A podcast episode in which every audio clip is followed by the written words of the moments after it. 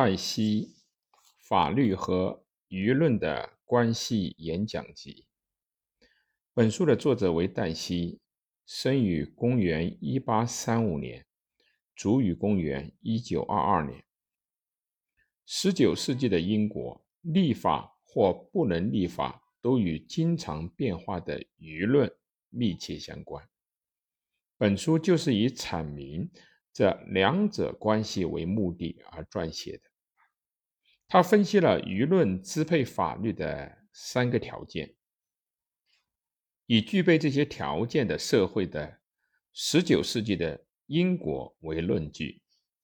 黛西所说的三个条件是：第一，社会成员受思想的支配大于受习惯的支配；第二，一个人或者少数人的意见不能改变。或废止法律和制度。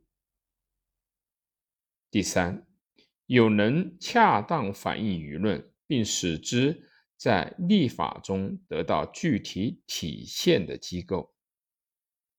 在这段序论之后，论证了十九世纪英国的法律以指导性的舆论为依据逐渐的发展的过程。很值得人们注意。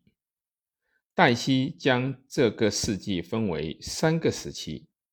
第一个期，第一期是托利党时代。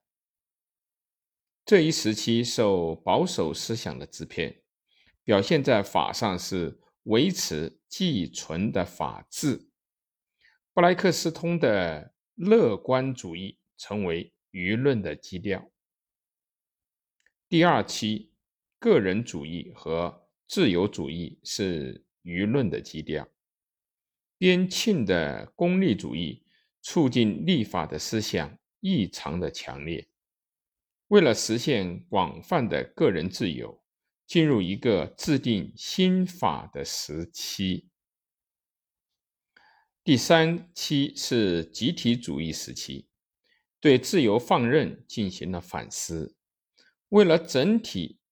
应约束个人的生活的倾向，形成这个时期舆论的主流。